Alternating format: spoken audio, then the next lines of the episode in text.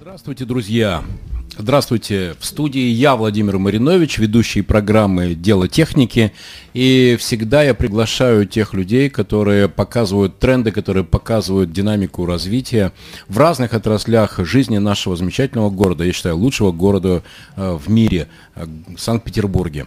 Это политики, это спортсмены, это предприниматели. Сегодня я пригласил в свой эфир замечательного человека Антона Фатеева, основателя агрегатора маркетплейсов, того человека, который все знает про маркетплейсы, что же это такое заявление в экономике, как оно работает и как оно помогает производителям, которые производят битусишные товары, ведра, мангалы, женское белье, да все на свете, одежду, обувь, как, э, как это можно вообще все продавать.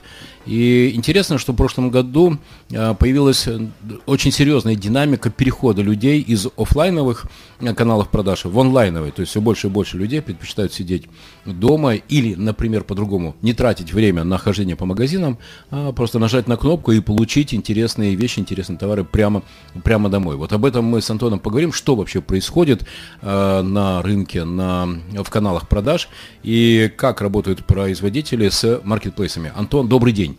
Володя, привет. Вопрос. А что же это такое за маркетплейсы? Вот э, я первое, что услышал в свое время, это был Amazon.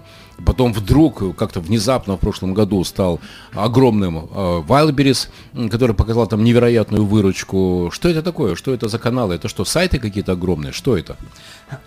Ну, во-первых, э, спасибо, что позвал меня на такое мероприятие. Мне очень интересно. Значит, если говорить про маркетплейсы.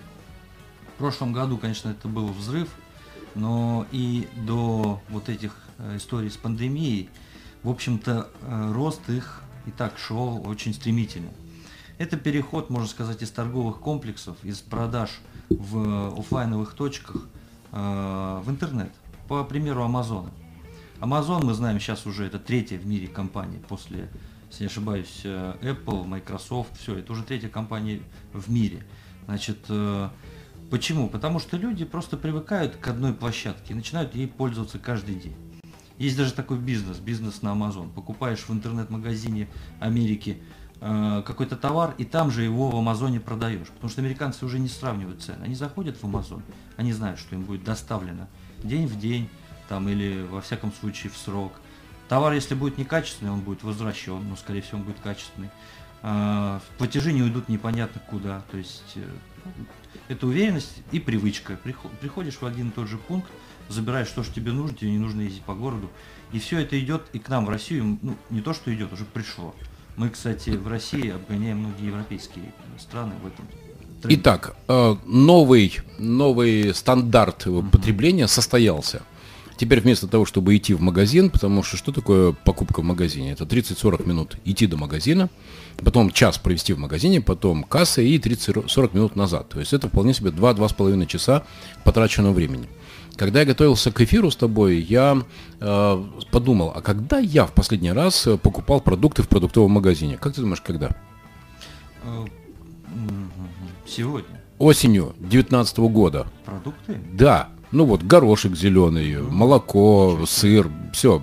Потому что есть уже такие сервисы, как iGoods, где ты выбираешь то, что ты хочешь, нажимаешь на кнопку, и тебе через 30-40 минут привозят э, прямо домой. Ты можешь заниматься своими делами, играть в шахматы с ребенком, э, читать книги, работать в конце концов, и не тратить время э, на неважные вещи. Хотя, конечно, если кому-то нравится шопинг, ну как можно человеку запретить делать то, что ему нравится. Но модное радио тем и известно, что сюда приглашаются те люди, которые как раз стоят на переломе этого перехода. Скажи, пожалуйста, ты можешь в цифрах отразить, что от, означает этот новый стандарт потребления? А, в цифрах. Возьмем для примера Wildberries. А, Это номер один, маркетплейс в России. Да, номер один. Одна площадка за 2020 год а, показала оборот 470 миллиардов. Причем в 2020 году это ровно в два раза больше, чем в 2019. И тренд и скорость сохраняются, потому что все больше и больше, э, даже сейчас, уже вроде ограничения сняли, люди уже переходят в эти площадки, пожалуйста, заказывают, покупают все там. Это Во... астрономические деньги. Вообще, что такое маркетплейс? Это, если дословно переводить, это рынок. Угу. Там три человека, три, точнее, три э, фигуранта. Покупатель, который приходит покупать продавец, который выкладывает свой товар, и владелец рынка, это Мгм. владелец маркетплейса. Очень удобная схема. А, Покупатель пришел в одно место и купил все, что угодно. А, Мгм. Как ты говоришь, от горошка до, там, я не знаю, до колесных шин. Мгм. Э, Соответственно, и- еще самое интересное, что эти площадки, они не дают э, там накручивать какие-то баснословные прибыли. То есть э, товары продаются по нормальным ценам, никто не может там зарядить тройную пятерную цену. И покупатели приходят, покупают, ну, удобно. По лучшей цене, и Да, это удобно. Да, да. А Знаешь ли ты хиты продаж? Что продается лучше всего на маркетплейсах? Потому что, к сожалению, бытует такое мнение, ну, что вот все, что туда не поставь, все продастся, все прям улетит. Но люди не дурные, они, прежде чем покупать, они все-таки сравнивают цены, в отличие от американцев. Мгм. Значит, э, с одной стороны, продастся все абсолютно, потому что все, что не производится, людям нужно. Людям нужны кружки, тарелки, людям нужны телефоны, людям нужны детские подгузники. Но покупать будут в основном то, что более высокого качества и по хорошей цене. То есть, если там будет 25 видов э, там, детских каких-то товаров, я не знаю, там э, бутылочку для ребенка, купят, конечно, ту, которая популярна, которую, у которой хорошие отзывы. То есть качественный товар там точно будет продаваться, если ты производишь качественный товар. Я знаю, что в России есть 12 основных маркетплейсов. И ты как раз управляешь компанией, которая агрегировала все 12 маркетплейсов. То есть это как раз э, тот самый агрегатор, когда через одно окно можно производителю зайти в 12 маркетплейсов.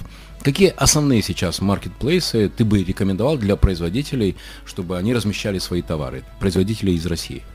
Да, все верно. Мы в электроопте подключили 12 площадок. А, примерно половина из них это общие, и примерно половина это тематические.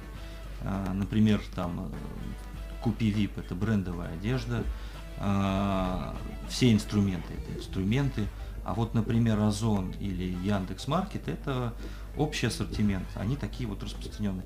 Поэтому я бы посоветовал начинать, во-первых, с самых крупных и с нетематических. Яндекс, Озон, Wildberries, AliExpress. У них сейчас очень удобные условия для того, чтобы начать тестировать и не очень рисковать, э, значит, э, э, пере- пересортом. Потому что, например, если на Wildberries ты отправишь лишнего товара, ты можешь, ну, по сути, еще и в убыток уйти.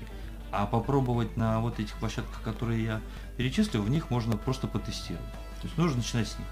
Дальше уже идти на более тематические площадки. Мой любимый принцип, друзья, сначала продать, потом потратить.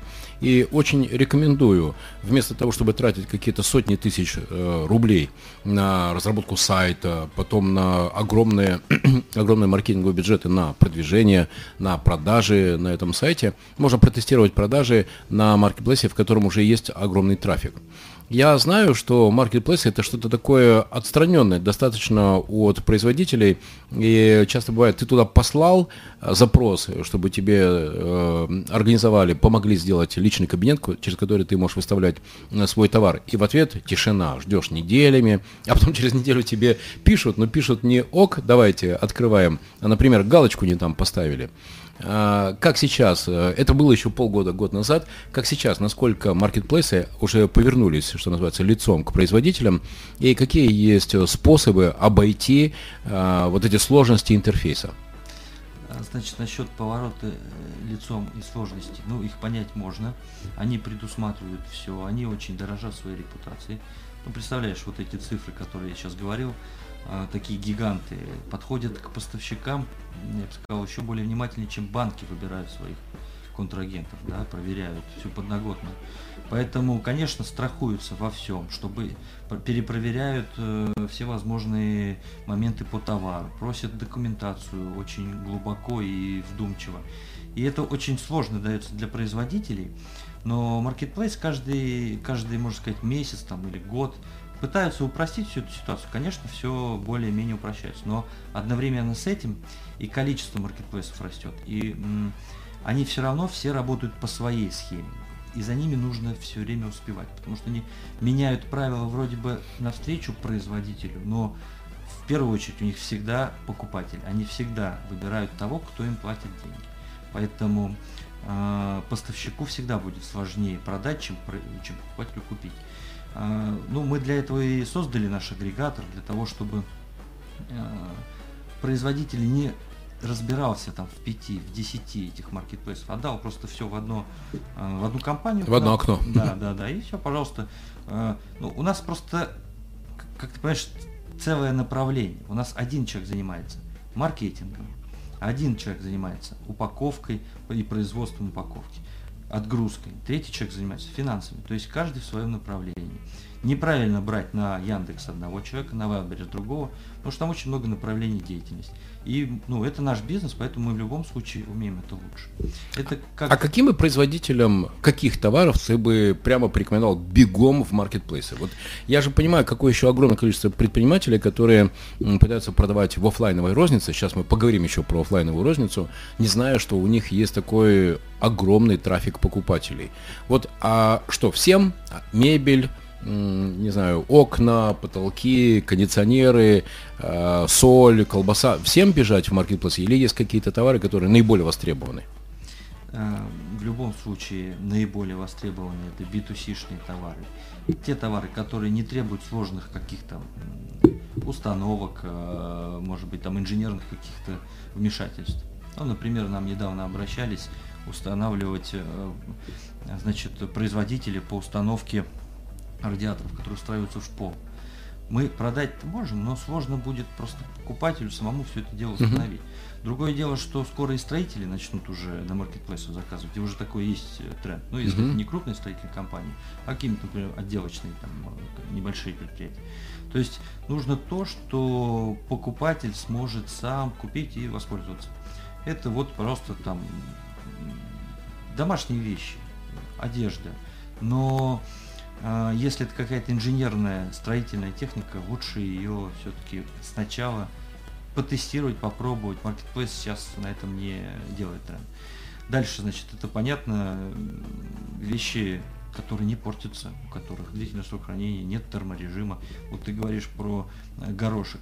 Все-таки пока что это не Marketplace, это компания, которая доставляет. Uh-huh. А Marketplace это там, где хранятся прям uh-huh. кучами товары, десятки тысяч э, значит, метров э, складов, поэтому это не порчащиеся, с долгим сроком хранения, это небольшие по габаритам, угу. потому что если ты будешь продавать огромные какие-то там двери и так далее, э, значит, хотя уже можно продавать, ты можешь просто не успевать за э, стоимостью хранения. Вот, например, недавно там Озон начал продавать шины. Буквально до недавнего времени шины там не продавались. Поэтому они идут в эту сторону, но пока что это вот B2C-шные товары с э, значит, нескончаемым сроком годности. Недавно я читал статистику продаж на Wildberries и удивился, что первая позиция по продажам это шоколад. А среди всего, что там продается из сладостей, там огромное количество. Шоколад каждый год умножается там, в 4 раза его популярность. Ну да, шоколад. И это сейчас, конечно, такие огромные пиковые значения, потому что впереди 23 Э, это я говорю как э, в, в далеком прошлом генеральный директор фабрики марципана и шоколада. Угу. Мне это понятно. Э, ты не представляешь, мы сделали бляхи из шоколада, покрыли их золотой пищевой краской, и с тех пор это продается просто какими-то огромными количествами. Поэтому вопрос. А кроме шоколада, а на кого можно было бы еще ориентироваться? Кому бы ты сделал призыв? Все в маркетплейсы. Ну, если говорить э, про, значит, э, про продукты питания, то сейчас очень популярно все, что связано с орехами, с медом, со здоровым образом жизни. Вот такая продукция, она вообще популярной становится. Я просто вижу даже как розничные магазины и то открываются. А уж если говорить про маркетплейсы, спрос там растет просто в геометрической прогрессии. А, поэтому все, что связано со здоровым питанием. Дальше, значит, э, все, что связано с косметикой все равно покупают в основном женщины. Женщины у нас всегда были номер один, нужно ориентироваться на них. Они любят тратить. Мужчины больше. И они распоряжаются бюджетом семьи. Да, мужчины зарабатывают, поэтому вот женская косметика никогда не останется без внимания. Женская косметика дальше, значит, все, что связано с детьми, очень хорошо продается. Один. А можешь привести примеры, что это, игрушки, одежда или в косметике, какие виды, не знаю, там крема, губные помады, что? По примеру расскажу, значит, э, мы взяли производителя, э, который производит крема специальные, так называемые липолитики, для того, чтобы у женщины э, пропадал целлюлит. И неважно, есть ли у нее целлюлит или нет, она все равно его будет покупать. Она будет покупать этот товар, но, как, оказалось, это немного сезонный товар. Мгм. Первую половину года это будет топ. Вторая половина года, когда все уже готовятся к зиме, чуть меньше, но он будет все равно продаваться целый год. Его будут покупать э, девушки и полные, и худые, и с идеальной фигурой, и не совсем. Потому что они всегда хотят вот похудеть. Такой товар. Это как пример. Как строится ценообразование таких товаров? Значит, э, всегда маркетплейсы типа Озона, Яндекса и Вайлдберриса это были более... То есть туда лучше выходить с э, недорогими товарами, значит, более широкого потребления. Но сейчас все больше и больше премиальных э, марок тоже туда переходит. Поэтому если раньше, э, значит, с, э, можно было ходить с низким чеком, сейчас уже все, пожалуйста, даже дорогие товары, какие-то там премиальные, там уже покупают. Средняя цена вообще, в принципе, если брать аналитику, от 1000 до 5 это вот это самый поток э, значит, по продажам. Друзья, вы смотрите и слушаете программу «Дело техники» на модном радио. Я, Владимир Маринович, ведущий программы. Приглашаю э, тех людей, которые рассказывают о глубоких изменениях, которые происходят в спорте, в политике, в экономике, в бизнесе. И сегодня мы с Антоном Фатеевым, основателем агрегатора маркетплейсов, рассказываем, разбираемся в том, что же это такое, такой новый канал продаж, продажи через э, маркетплейсы. Итак, э, захотел человек поставить свой товар на маркетплейс. Окей, он послал заявку. все, он, пожалуйста, открыты все дороги, он может продаваться, или там нужны какие-то сертификаты, или там, да ладно, кто хочет, что хочет, то, и продавай. Э, Повторюсь, у них подход очень серьезный, поэтому сертификаты обязательны. Если это что-то более сложное, типа биологических добавок активных, БАДы и так далее, то обязательно свидетельство о госрегистрации. Мы вот тут недавно продавали масло коноплиное. Ого, Да, ого. абсо- абсолютно разрешенный продукт, пожалуйста, то есть он никаких там эффектов дополнительных не имеет. Есть сертификаты, но как только Wildberries обратил внимание, что мы продали несколько таких э, бутылочек, э, вот э, ну, пришел огромный список документов, которые Мгм. нужно дополнить. Обычно они эти документы не запрашивают, а вот услышав там что-то связанное с коноплей, ну вот, пожалуйста, все разрешения. Сейчас готовим. Если это какой- какой-то предмет интерьера, ну, конечно, попроще. Но любой поставщик должен всегда иметь в виду, что если у него делается запрос, он в течение суток должен отправить любой документ. Сертификат, даже свидетельство о том, что м, ты можешь распоряжаться товарным знаком. Кстати, без товарного знака твой товар могут тоже скрыть, если вдруг запросят, а ты его не предоставишь. Потому что также они переживают за то, чтобы владельцы товарных знаков не подавали в суды на маркетплейс. Документы должны быть все готовы. Почему до сих пор не появился маркетплейс э, услуг? Ведь это же просится. просится, и к этому уже потихонечку подбираются те же самые э, площадки. У меня вчера была встреча с э, нашим потенциальным клиентом, у которого есть э, интересный набор э, компаний, которые занимаются услугами. Да? И вот он задал вопрос, как мы можем попродавать услуги, связанные с косметикой, с, косметической медициной. А, Сейчас мы можем это продавать только в виде а, сертификатов. То есть сейчас маркетплейсу важно, чтобы у него был физический какой-то товар. Если ты делаешь карточку с сертификатом на стрижку или еще на что-то там, и э, размещаешь этот товар как физическую продажу, его можно продавать. Другое дело, не совсем интересно покупателю, увидев э, этот товар, зачем его заказывать сразу, можно просто прочитать адрес и пойти Да. на процедуру. Поэтому э, продавцу на маркетплейсе нужно иметь возможность сделать какой-то бонус, скидку. Например, должна быть 10% заниженная цена, может быть, ниже, чем напрямую. То есть должен быть конкретно- конкретный мотив, э, выгода, Да. почему Да. покупатель именно на маркетплейсе будет покупать. Но зато поток там будет и трафик сумасшедший. Не то, что вот э, там, пожалуйста, рекламировать через Яндекс и Google. Кстати, про Озон. Э, Я уже знаю, что Озон это далеко и не только и не столько книжный магазин, как еще там 3-4-5 лет назад, да, в обыденном сознании было, что это классический большой маркетплейс. Какое соотношение маркетплейса Wildberries и Озона? Э, Значит, э, соотношение примерно э, 3 к 1. Ого. То есть э, Озон отстает, но... Но при тех цифрах, которые ты назвал по Wildberries, 470 миллиардов, Мгм. ну, вполне себе нормально. То есть Озон 100 с лишним. показывает тоже класс. Да, показывает большой класс, и а, значит, здесь есть основное отличие. Все-таки э, практически львиную долю продаж это одежда. То есть, например, какая-то такая более товарка, то, что я перечислял, или какие-то, может быть, продукты ЗОЖ, они в, на зоне, может быть, даже будут больше продаваться, какие-то категории. А Wildberries просто обгоняет за счет одежды. Но тоже уже пытается избавиться от этого э, РВК, хочет забрать все виды товаров. Но все равно более женская аудитория на Wildberries, более средняя аудитория на Озоне. Если бы перед тобой встал сейчас вопрос, куда идти на работу, вот, вы, вот ты продавец, и все, и в пятерочке, и в других магазинах, ты знаешь, уже начинают э, уменьшаться количество касс. Возникают автоматические кассы, когда вы, коллеги, можете взять корзинку с товаром, подойти и оплатить, минуя всякого кассира. Это я увидел еще, когда лет пять назад, да, лента завела, помнишь, вот эти терминалы, ты идешь, сканируешь, а на выходе просто вкладываешь в терминал специальный, и все, и у тебя считывается полная сумма твоих покупок. Mm-hmm. То есть очень скоро профессия кассира уменьшится. Вот, допустим, ты кассир. Э, и все. Что, ждать, когда тебя уволят? Или есть возможность э, э, перестроиться, получить новую профессию? И какие это новые профессии, которые создают маркетплейсы? Обрати внимание, сейчас очень много предлагают обучение, не просто помощь предприятиям выйти на маркетплейсы, да, значит, есть там услуги фулфилмента, есть услуги там по упаковке, по продвижению, значит, мы объединяем вообще в себе полностью все, мы даже не то, что помогаем, мы владеем этим товаром, можно сказать, что мы становимся дистрибьютором. Но предложений очень много. Также сейчас я заметил, появляются обучения для потенциальных менеджеров по продажам, потому что компании ищут таких сотрудников.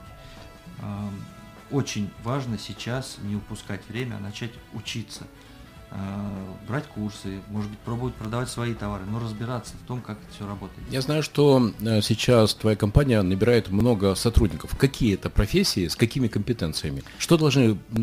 Вот интересно, с одной стороны, я часто слышу, трудно найти работу, а с другой стороны, я слышу, трудно найти людей какими должны быть, какими должны обладать компетенциями люди, чтобы они были тебе интересны, чтобы ты им дал работу? Ну, э, люди, которые говорят, что им трудно найти работу, это в основном люди, которые только сидят и говорят об этом. Небольшие движения, желания, и, пожалуйста, работу всегда можно найти. Мы сейчас э, так получилось, что мы а, наш приток товаров начал расти слишком стремительно в этом году. Мы просто занялись в этом году именно уже наращиванием объема. Если в том году мы делали акцент на качество и создание нашего маркетплейса, то сейчас, пожалуйста, значит, начинаем перерабатывать огромное количество товаров. Для этого нам уже нужны руки тех людей, которые не могут не просто создать карточку, это не так просто, карточку товара.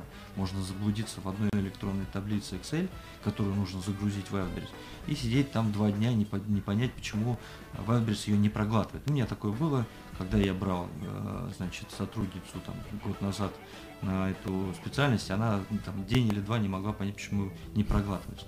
Поэтому создавать карточки нужно уметь э, взаимодействовать с маркетплейсом, но еще и самое главное, писать правильное описание, правильные фотографии, подбирать фотографии, писать продающее описание, и вот этим нужно заниматься. А давай так, это уже две позиции. Значит, да. первое, это категорийный менеджер, да, или менеджер по взаимодействию с маркетплейсами тот человек, который выставляет на продажу, это что, электронный мерчендайзинг? Как-то так, да? Ну, что-то вроде, да. Да. А второе, это контент-менеджер. Это тот человек, который умеет описать товар и сделать э, э, продающее описание вместе с фотографией. Это mm вторая профессия. Угу. Такие люди нужны. Нужны такие люди. Э, есть и разные, есть разделения по этим людям, но все-таки мы приходим к тому, что тот человек, который заводит карточки, он должен еще и делать правильное описание.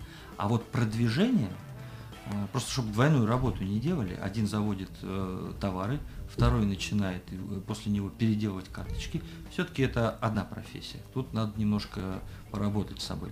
А вот второе, вторая позиция, которую мы тоже сейчас ищем, у нас есть уже два человека, мы добавляем 3, 4, 5, то есть в поисках.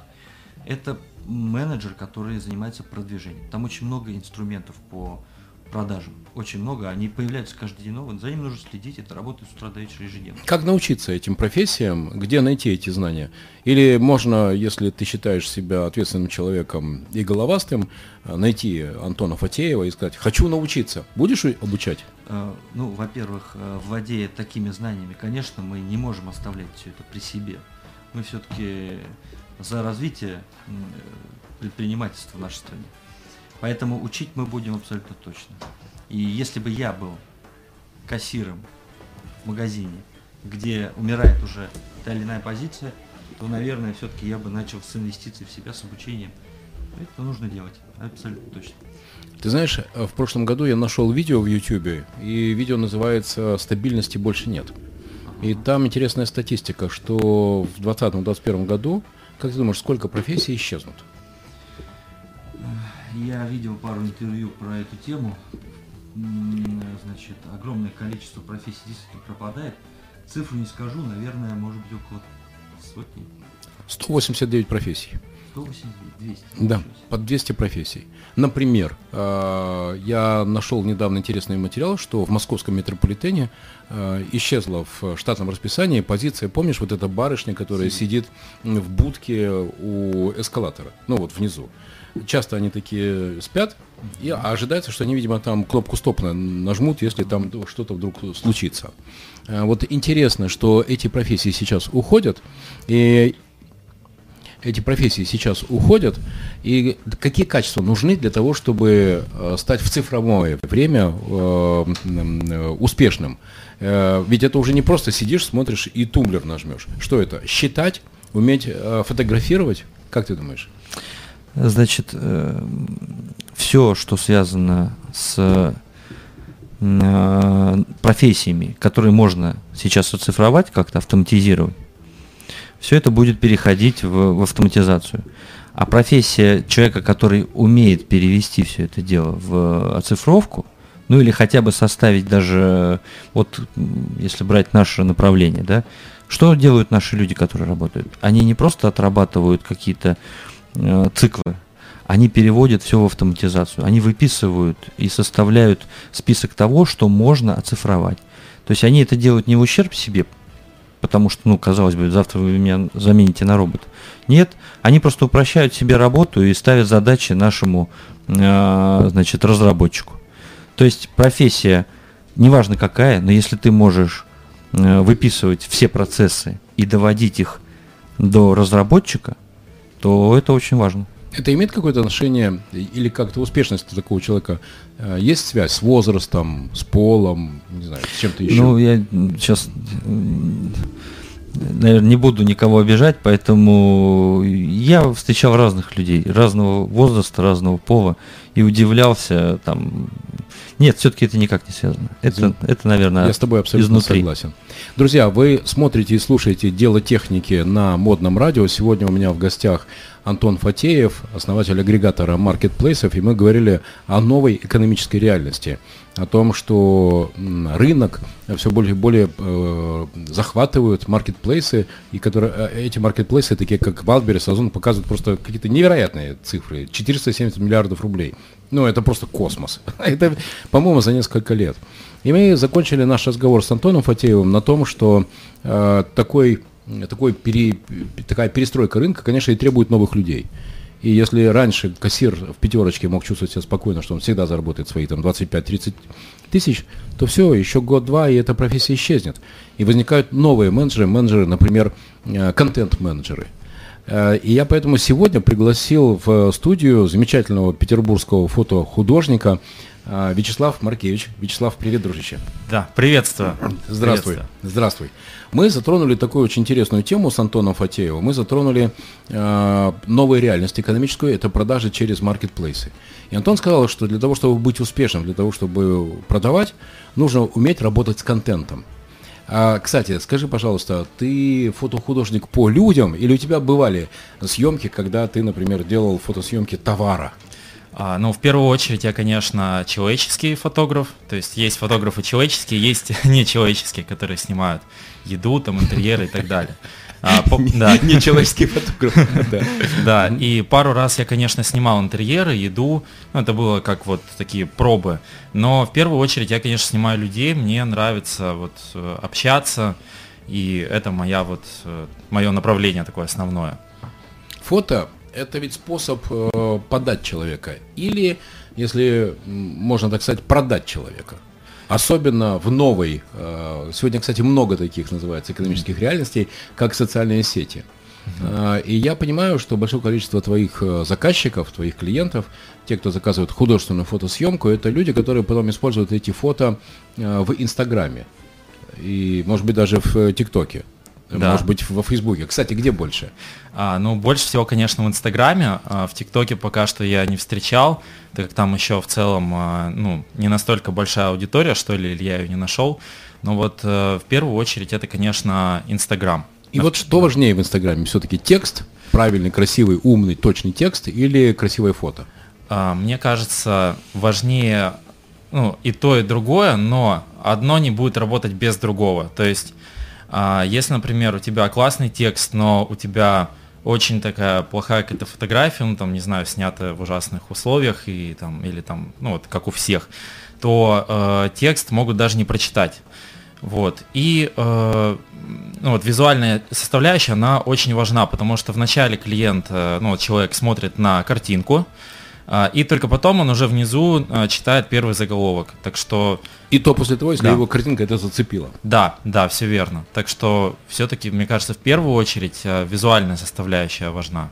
Вот на первом месте. Окей, поехали дальше. Я видел картины, а, работы, картины, фотокартины, работы твои для разных э, людей Петербурга. Кстати, Анна Титова, а, да, исполнительный директор издательства Питер, она была у нас здесь. И это интересно, как ты сможешь подать человека по-новому, неожиданно, просто невероятно, потому что когда я видел ее э, фото, где она в э, костюме наездницы, но это просто так по-новому позволило мне посмотреть на нее и на ее характер. Писательница. А, Писательница. Откуда, откуда ты берешь эти образы? Откуда у тебя ты берешь эти идеи? А, ну, э, начинается все с того, что, ну, то есть с пожелания, то есть какой-то, ну, вот Анна Титова, да, она а, сказала, вот хочу а, какой-то образ такой писательницы 19 века, винтажный, а, чтобы это перекликалось с Петербургом, так же, как, так как у нее издательство называется «Питер». И, э, соответственно, вот с пожеланий клиента начинается э, уже потом раскрытие идеи. И мы вот для нее потом придумали э, детали, там все, образ сходили, арендовали, э, реквизит, э, написали план с идеями и, соответственно, получились такие фотографии. Вот. Но могу сказать, что не всегда эм, есть четкое такое послание, да. Иногда бывает, что вот я не знаю, чего хочу, э, клиент говорит. И тогда, соответственно, я уже больше э, смотрю его профиль, изучаю, смотрю, что ему больше нравится, ну, чем он занимается, да, в первую очередь. И потом уже, эм, даже если он не знает, чего хочет, э, я вот могу по его, так сказать, образу, по его типу определить, э, что ему зайдет. А как удается переломить сопротивление, если, например, э, человек видит себя, не знаю, там, летчиком, он на самом деле никакой не летчик, а повар вполне себе. Ага. Вот э, что это? Ты ему прям говоришь, да блин, ну ладно, хочешь, давай я тебе сделаю фотоработу, где ты художника или там, э, господи, летчик, ну а потом ты увидишь, что это не твое. Кстати, как часто люди себя обманывают? Как часто люди себя обманывают? Ну, а, на самом деле не часто. Ну, по крайней мере, у меня такая аудитория, да, у меня вот э, очень классные клиенты, они, а, как правило, четко знают, чего хотят. Но если, например, мне нужно как-то м, подправить, да, ну, то есть, например, человек э, считает, что, ну, условно, там он летчик, да, а ты вот хочешь его в другом образе амплуа подать, то ты ему говоришь, отлично, давайте сделаем один образ тогда летчика, да, ну это утрирую.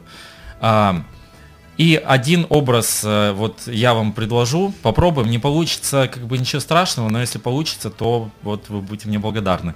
То есть и, и вот таким образом, как правило, человек потом видит вот это вот новое, непривычное для него ампуа, да, и э, потом уже, ну, как правило, ему нравится.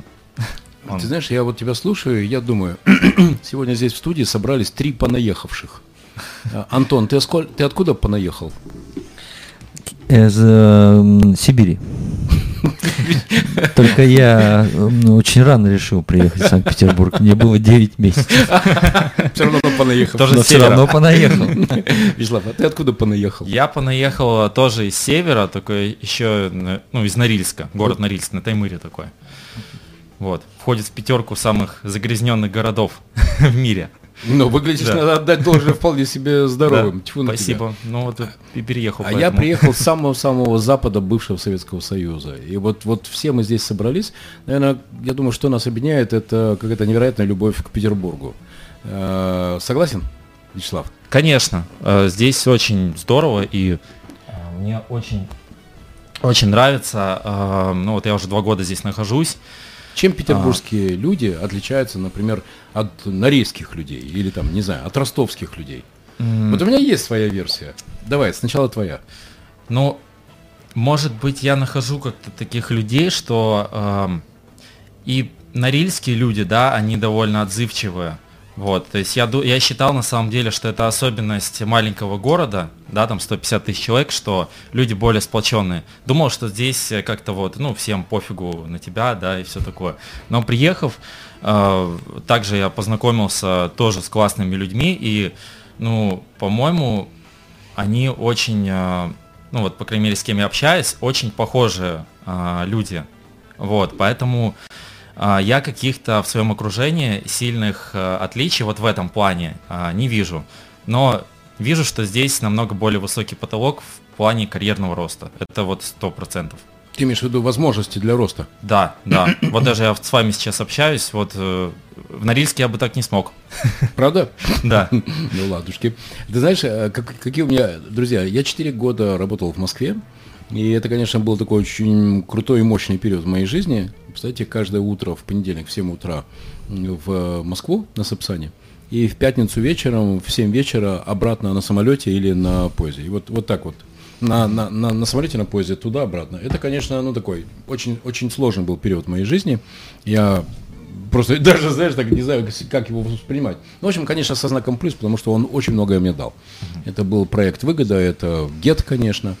И э, первое впечатление от э, моего первого дня в Москве, знаете, какое? Э, Я всегда, когда там пробки, да, все, я на такси, на, не- на такси, понятно, когда на метро доехал откуда, на такси, но на метро вначале, выходишь из метро, там же тяжелые двери, и вот когда ты выходишь, ты же за собой эту тяжелую дверь придерживаешь рукой, потому что человек за тобой, да, идет, чтобы его не ударило. Знакомо, да? Это Я уже, уже понял. Ну, есть автоматически, такое, да. да? Ну, то есть открываешь дверь, выходишь и придерживаешь, и так, следующий за тобой придерживает, вышел, придерживает, вышел, следующий, да? А знаете, что произошло? Я выхожу, придерживаю рукой, и в ожидании, что э, тот, кто зайдет за мной следующий, он тоже ее подхватит, и я пойду дальше. Знаете, что произошло? Ничего подобного не произошло. Он просто прошел мимо. То же самое с... Так, То есть я стою, держу дверь, и люди мимо меня так хоп, как будто я тут, ну, знаешь, работаю э, э, менеджером по придерживанию двери. То же самое вспоминай по аварийке, когда тебя пропустили. Ты благодаришь аварийка. Это же в один момент, когда ты появилось вот такое понятие. В Питере было, в Москве аварийка, и опа, на тебя смотрят, не понимают. Да. Похоже, мы тут одинаково. Понимаем. Возвращаемся поэтому к моим любимым питерцам. А, Вячеслав, когда вы работаете с э, такими людьми, как эм, э, создатели крупных, огромных миллиардных компаний, что этих людей отличает, что новое вы вытаскиваете из их души, из их характеров, из их глаз на фотографии? Были ли какие-то истории, когда они, вау, так это же не я?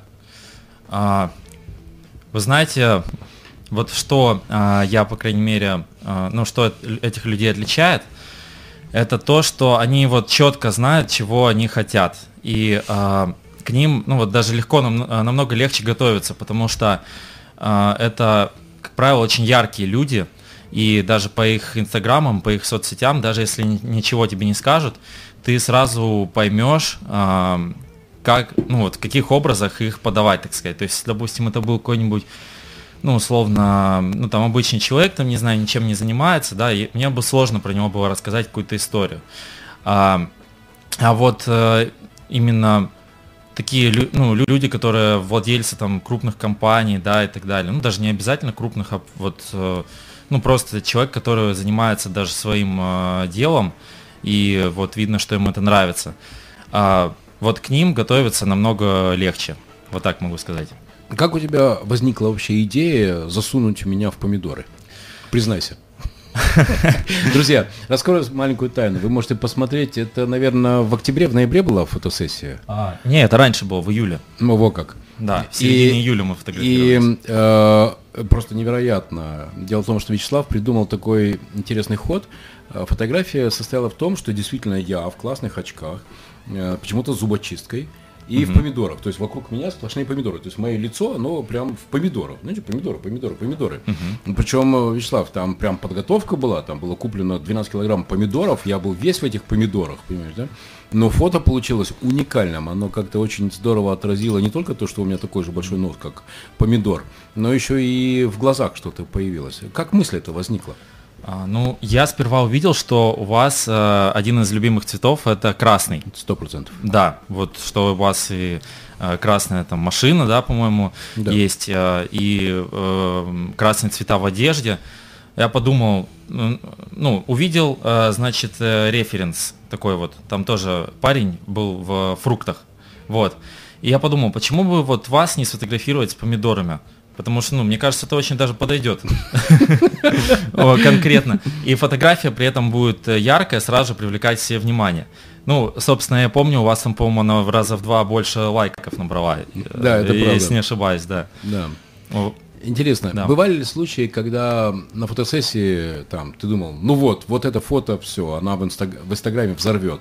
И как-то не случалось. А фото, про которое ты и не думал, наоборот, оно набирает. Еще вторая фотография, это помнишь, вот эта фотография, где шахматы, которые... Есть фотография, друзья, которую Вячеслав сделал, и полная иллюзия, что я играю шахматами в воздухе, что они висят в воздухе. Это очень сильный, мощный образ. Спасибо. А, да, ну вот, э, вот эту фотографию могу сказать, что я исходил из того, что, ну, чем вы занимаетесь. То есть вы решаете а, бизнес-задачи, да, Сто процентов. Да, и вот э, в этом была, собственно, идея, что ну, реш- эм, игра в шахматы как-то ассоциируется у меня вот э, с решением задач.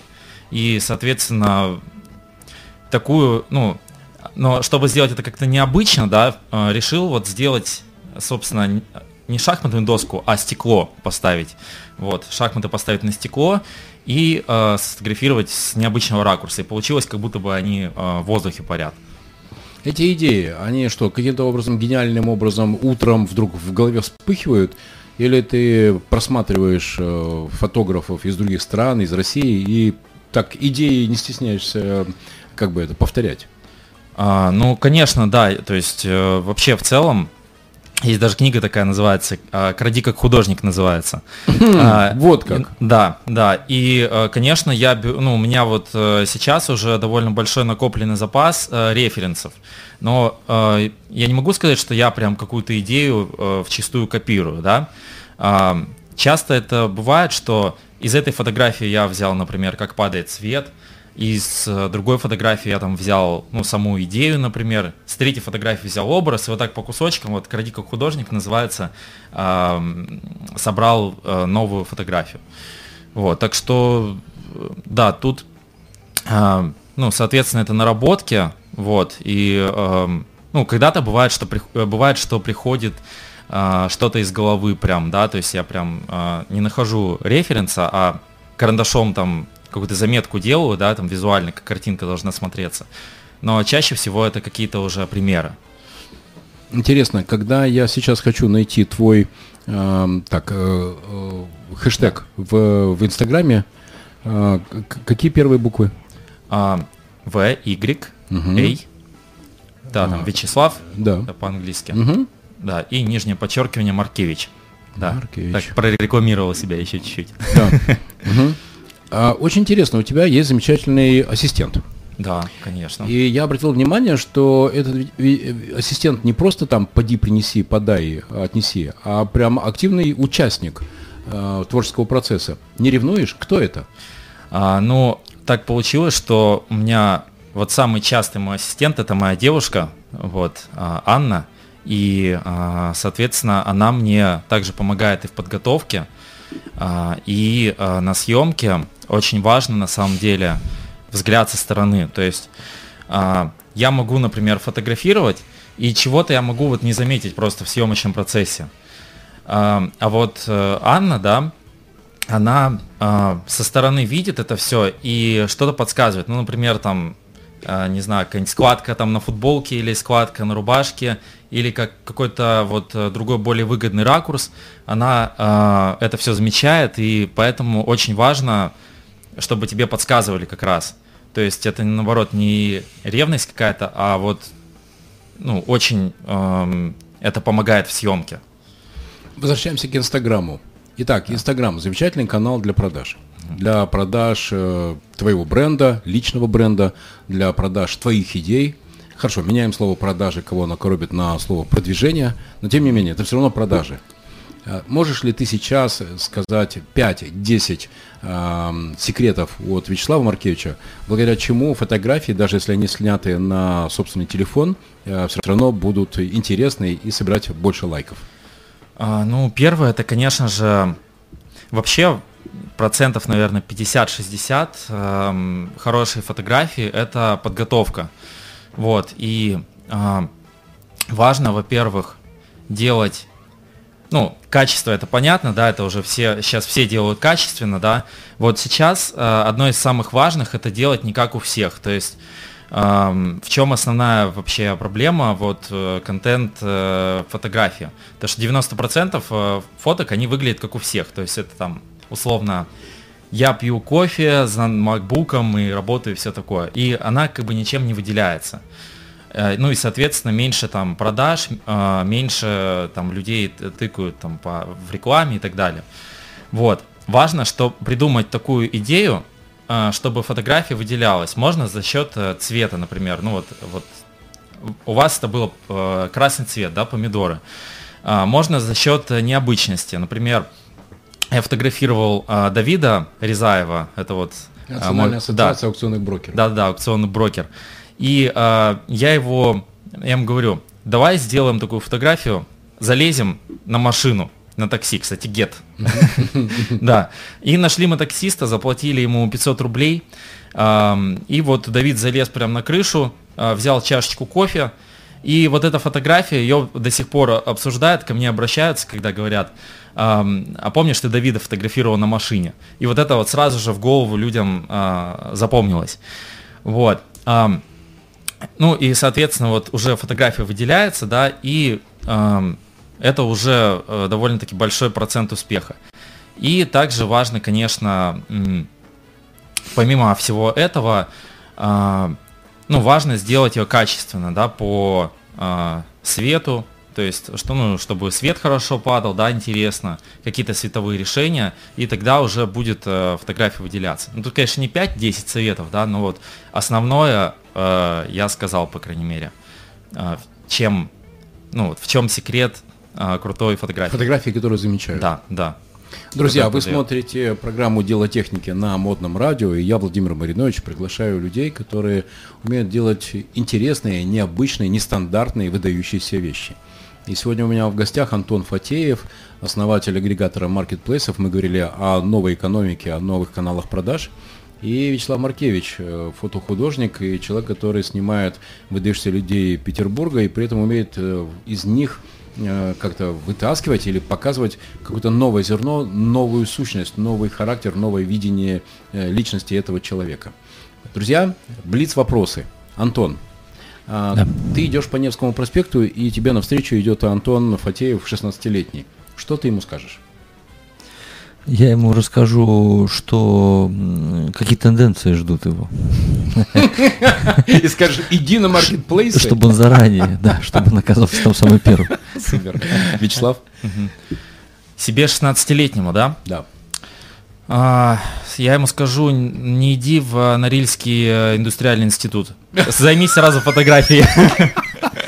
Неожиданно. Сэкономь пару лет своего времени, да. Супер. Хорошо.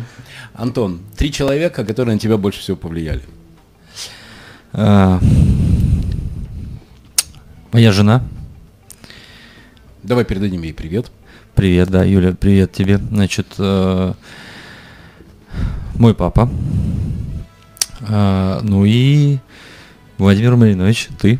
О. Очень сильно. В О. бизнесе, в бизнесе я О. очень сильно. Спасибо тебе да. большое. Да, это, это неожиданно и очень приятно. Вячеслав, три человека, А, которые на вас больше всего повлияли. Ну, первый человек, это довольно-таки, кстати, необычно, но это мой знакомый, фотограф, который предложил мне а, поснимать э, пять лет назад в клубе за деньги. С его, э, то есть, и мы с ним, мы с ним не общаемся И что, ты сейчас. теперь ему кажется, с каждой съемки засылаешь комиссионные? А, нет, соответственно, ну мы с ним не общаемся, собственно, да, но э, вот именно он как-то своим предложением э, поставил меня, так сказать, на рельсы, скажем, э, коммерческой фотографии. Вообще фантастика, конечно. Да. Вроде бы случай, а вот как сработало. Да, то есть интересно, это запомнилось мне. А, потом, это моя девушка Анна. А, она очень сильно и хорошо на меня влияет. Вот это а, именно та девушка, с которой я очень сильно расту. Вот. И Анне передаю привет. Анна, привет. Да. Я, я, я знаю, какая вы, и Анна, вы крутая просто, невероятная Да. барышня.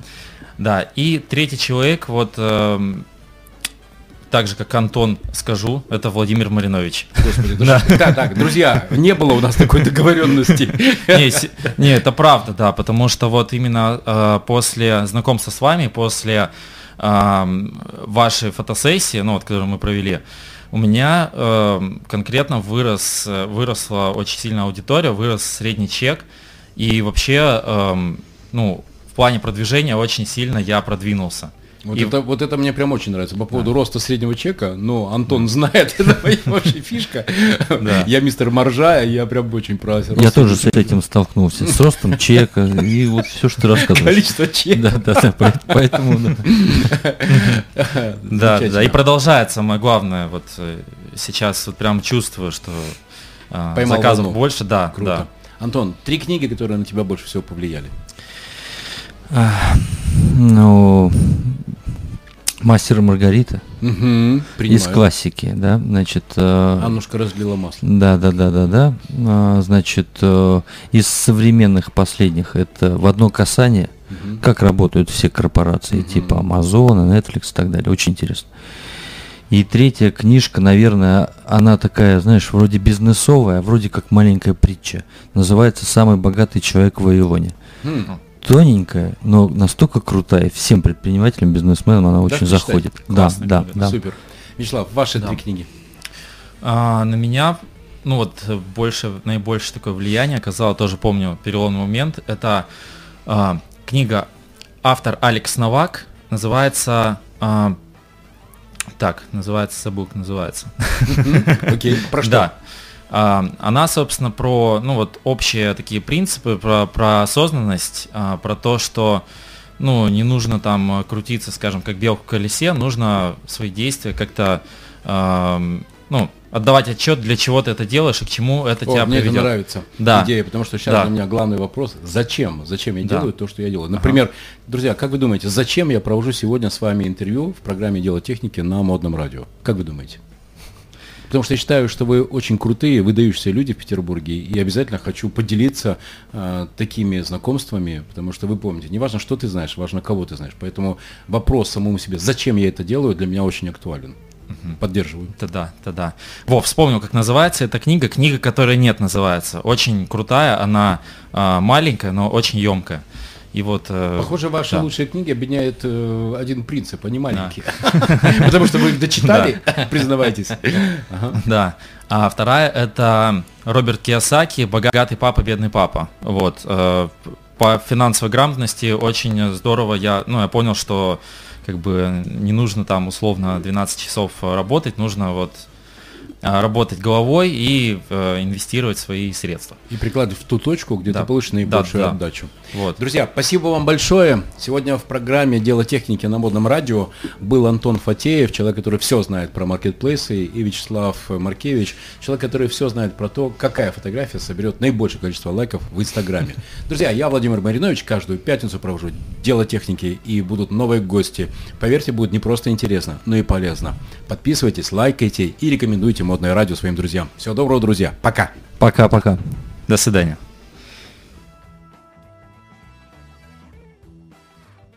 В Петербурге 3 часа дня.